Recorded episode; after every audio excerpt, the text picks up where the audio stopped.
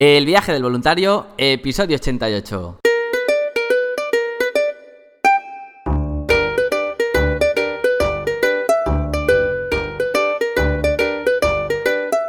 Hola, muy buenos días, bienvenidas y bienvenidos una semana más al podcast donde vamos a hablar sobre el turismo responsable, experiencias de voluntariado, los tipos de programa, diferentes países y todos los consejos necesarios para preparar tu viaje solidario.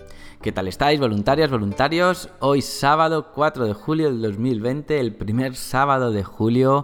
Seguimos sin viajar, pero hoy celebramos el Día Internacional del Cooperativismo. ¿Vale? Vamos a hablar sobre un tema que me estáis preguntando mucho. Así que hoy es el día de trabajar de voluntario, que no es lo mismo que ir de voluntariado. Esto estaríamos hablando ya de vivir ¿eh? no ganar dinero o mucho dinero, pero sí de mantenerse con acciones relacionadas directas o indirectamente en un voluntariado internacional.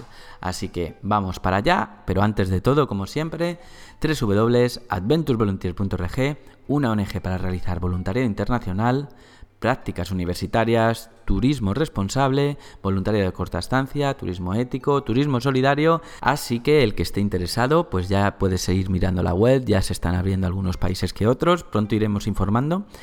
Y ahora vamos a hablar sobre el monográfico de esta semana. Bueno, ¿por qué cada vez más gente ve como una posibilidad trabajar en el extranjero? ¿Vale? Pues en principio una de las razones principales es porque en España los dos próximos años, como mínimo, va a haber un gran déficit, ¿vale? Van a haber problemas para encontrar trabajo, hay muchos sectores castigados, entre ellos el trabajo social, además del turismo, del carbón y claro, más paro, más competencia, más todo. A todos nos gustaría trabajar en una ONG tipo ACNUR, Cruz Roja, Manos Unidas, Ayuda a la Nación, son estructuras tan grandes que ellos sí que pueden pagar una nómina, que está bastante bien, pero no vamos a hablar de eso porque entrar en una gran organización que te den un sueldo o que te retribuyan de alguna manera hoy en día es prácticamente imposible como una oposición bastante difícil. Así que vamos a mirar otras posibilidades relacionadas con el tercer sector un poquito más humildes pero también más factibles, ¿no? Si partes, por ejemplo, que no tienes economía, ¿no? que no tienes nada de dinero para viajar al extranjero, pero quieres hacerlo, pues entonces lo primero que hay que hacer es trabajar en algo temporal, aunque no tenga nada que ver con lo tuyo, tipo McDonald's, lo que sea, para reunir algo de dinero. Otra de las cosas que podrías hacer desde aquí, desde España, por ejemplo, es ofrecer tarjetas solidarias, ¿vale? Que cada vez están más en la mente de, todo creador de eventos. Pues no lo sé, imaginaros que hay un congreso de medicina o, un, o sabéis que van a hacer una WordCamp o van a hacer lo que sea. Cualquier tipo de evento, puedes hablar con el organizador y ofrecer para sus invitados estas tarjetas solidarias. Son tarjetas solidarias de proyectos que tú ya conoces y, y a su vez vas a ayudar mucho al proyecto. Tú dices, ¿y cómo vivo yo ahí? Bueno, no vas a ganar dinero con esto en plan para lucrarte, pero sí que todo tu tiempo de crear estas tarjetas, llevarlas a las imprentas, todo esto pues tiene una retribución pues para, para eso, para gastos personales, para mantenerte y por lo menos ya estás iniciando en algo del tercer sector sin que te tengan que dar dinero, no lo sé, tus padres o tirar de ahorros, ¿no? De la misma mano, también lo que puedes hacer es una red de organizaciones que precisen ayuda, ¿vale? Y también hablar, en vez de organizadores de evento, en este caso con directores de grandes empresas o, jefes de personal o lo que sea, eh, tipo Resol, Telefónica, BBV, no sé, de grandes o medianas empresas también, ¿vale? Y ofrecerles un calendario de, de voluntariado corporativo, ¿vale? De pasar un día creando una acción social en alguna de estas ONGs locales españolas que tú conoces y, como las empresas grandes todas tienen esta responsabilidad social, ¿no? este deber moral de, de hacer acciones por lo menos una cada mes de de voluntariado corporativo, pues por ahí tú también, lo mismo que con las tarjetas, puedes obtener una, una fuente de ingresos, repito, no para lucrarse, sino para poder organizar todo esto y que tú te puedas mantener. Pongamos ahora que lo que sí que tienes ya es dinero, que tienes ya un poco de ahorro si quieres arriesgarte a, lanzarte a lo que quieres hacer, a viajar en el extranjero, a vivir eh, fuera. antes de ir gastándotelo aquí poco a poco, ¿no?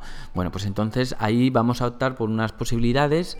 Podría ser, por ejemplo, coordinador de viajes responsables o campamentos eh, internacionales Aquí tendrías que esperar un poquito que abran las fronteras, pero vamos, en cuanto las vayan abriendo a lo largo del otoño, del invierno, de la primavera del año que viene, pues entonces ya te incorporas con una organización que haga este tipo de campamentos y tú puedes ser el coordinador. Ahí puedes estar, pues eso, alimentado, te darían para tus gastos personales, pues para tu champú, para tus para tu fin de semana y a partir de ahí ya estás viviendo en el extranjero sin invertir tu dinero, ¿vale?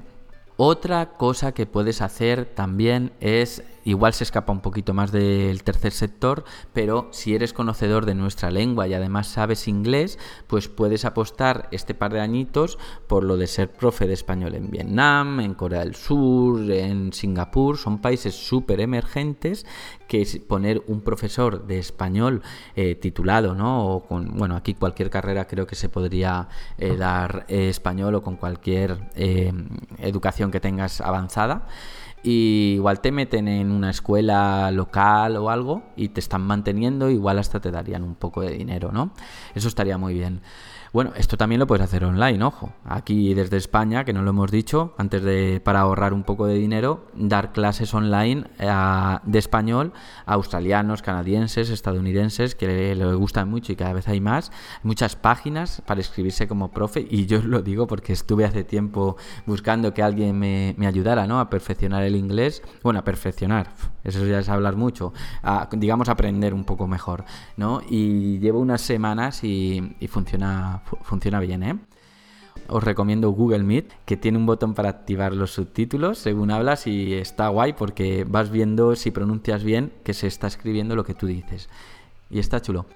¿Qué más? Otra cosa que podrías hacer en el extranjero, muy parecido a lo de coordinador. En este caso sería fotografía y vídeo, ¿vale? Y aquí sí que podrías trabajar con grandes organizaciones tipo, pues eso, Manos Unidas, ACNUR o incluso las medianas, ¿no? Que tengan una causa.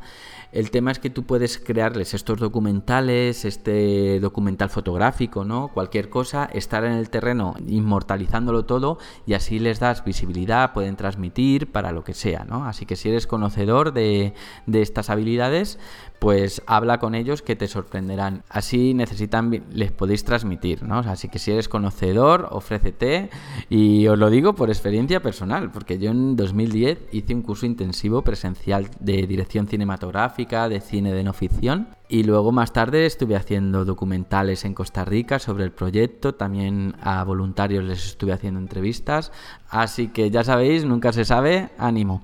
¿Qué más? Si eres de los que saben SEO, creación de web, redes sociales, todo el tema de marketing de ONG, aquí se es perfectísimo, perfecto, perfectísimo, porque los profesionales de este sector cobran un montón, cobran carísimo, y si puedes trabajar con cualquier ONG con servicios más económicos, os prometo que os van a contratar.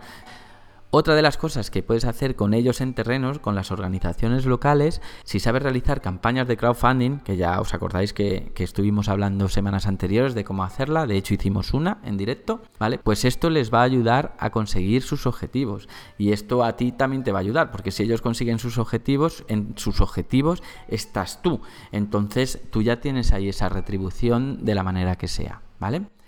¿Qué más? Y la que más me gusta a mí, crear una ONG local fundar una ONG local, pues con alguien que sea también gente local, que es más conocedora, pero es muy importante que tú conozcas muy muy bien la problemática y que realmente exista una necesidad en el terreno. Ahí ya directamente cuando se crea, tendrá unas labores que hacer continuas, pues ahí alquilas una casa, un espacio, una sede con habitaciones, lugares comunes, donde tú como fundador, como coordinador vas a poder comer, dormir, mantenerte, ¿vale? Y a su vez das alojamiento a estos voluntarios de corta estancia internacionales que con su aportación económica te ayudarán a mantener esta estructura de la casa, de la comida y sobre todo, lo más importante, los fines del proyecto, ¿vale? Así que si estáis interesados de alguna manera en saber cómo realizar cualquiera de estas acciones, de verdad, no os cortéis, llamarme, escribirme, sergio arroba donde queráis, o si queréis en el WhatsApp que está en la página web de la asociación, le dais y me estáis escribiendo directamente, ¿vale?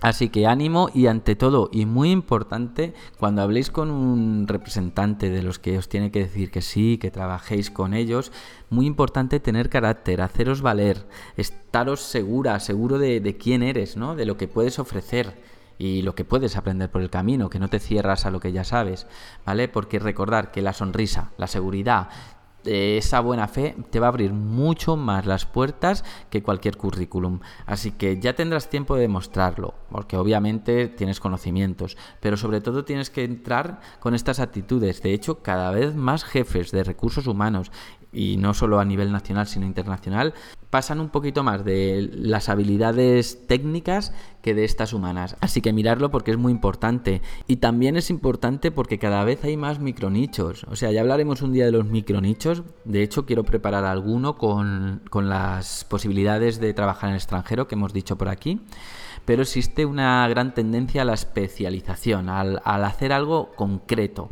¿vale? Algo que se aprende muy fácil realmente. Y para eso hay que tener actitudes, paciencia, perseverancia, actitud positiva. Al fin y al cabo siempre estamos hablando de, lo mismo, ¿vale? obviamente tienes que tener la base universitaria, no quiero desanimar a nadie a estudiar la carrera, al contrario, si la puedes acabar, acabará, que te abrirá mucho más las puertas, tendrás más puntos y bueno, y para ser funcionario o algún tipo de cosas es imprescindible, ¿vale?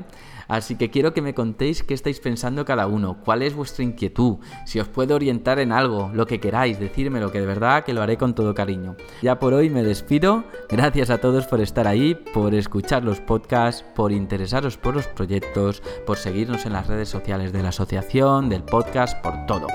Así que voluntarias, voluntarios, nos escuchamos en el siguiente episodio. Hasta entonces, os deseo un feliz sábado, un bonito domingo y hasta la próxima semana.